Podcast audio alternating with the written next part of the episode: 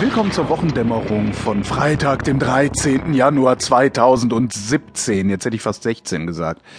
Äh, heute wird's ganz schlimm, Freitag der 13. Ne, Wir werden alle Genau, sterben. werden alle sterben. Freitag der 13. hat man ja wahnsinniges Unglück. Was übrigens nicht stimmt. Ich habe jetzt leider die äh, passenden Zahlen nicht zur Hand, aber ich habe vor Jahren schon mal gelesen, dass an einem Freitag, dem 13. äh, nicht mehr passiert als an einem Montag, dem 10., sondern dass die Leute das nur als äh, ja, irgendwie markantes Datum Selek- wahrnehmen und darum jedes Missgeschick, das passiert, mit diesem Datum in Verbindung bringen. ist ungefähr so wie das Vollmond-Problem. Äh, ähm, die Leute bilden sich ja auch ein, bei Vollmond schlechter zu schlafen, was sie gar nicht tun. Was heißt denn hier einbilden? Hä? Das Was soll denn das heißen? Der Mond hat keine Auswirkungen auf den menschlichen Organismus. Keine. Außer, dass es Keine. hell ist. Außer, dass es hell ist. Das hat aber nichts mit dem Mond zu tun, sondern es hat was mit Licht zu tun.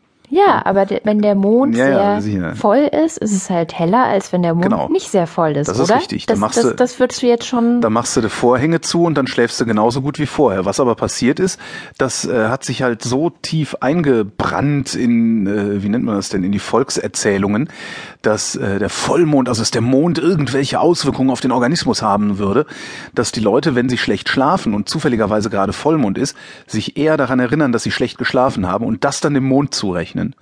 Was ungefähr so sinnvoll ist, wie äh, zu glauben, dass die Sonne aufgeht, weil der Hahn kräht.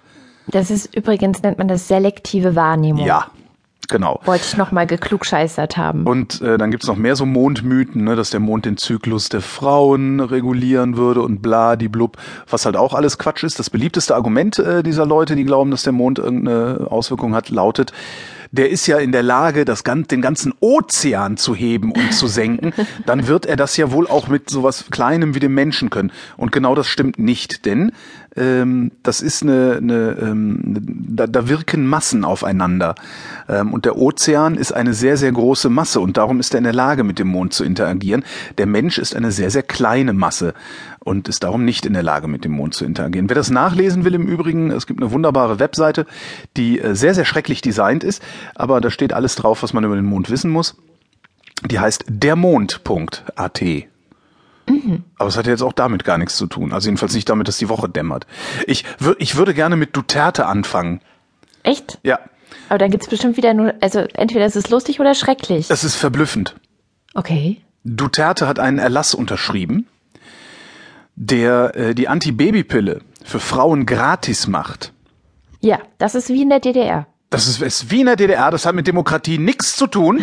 Ja, nee, und, und zwar be begründet er das damit, was, was macht mich völlig fertig. Ich weiß nicht, ob er irgendwie krank ist oder, oder von Außerirdischen ausgetauscht wurde, dass äh, mit einer besseren Familienplanung auch die Armut besser bekämpft werden kann.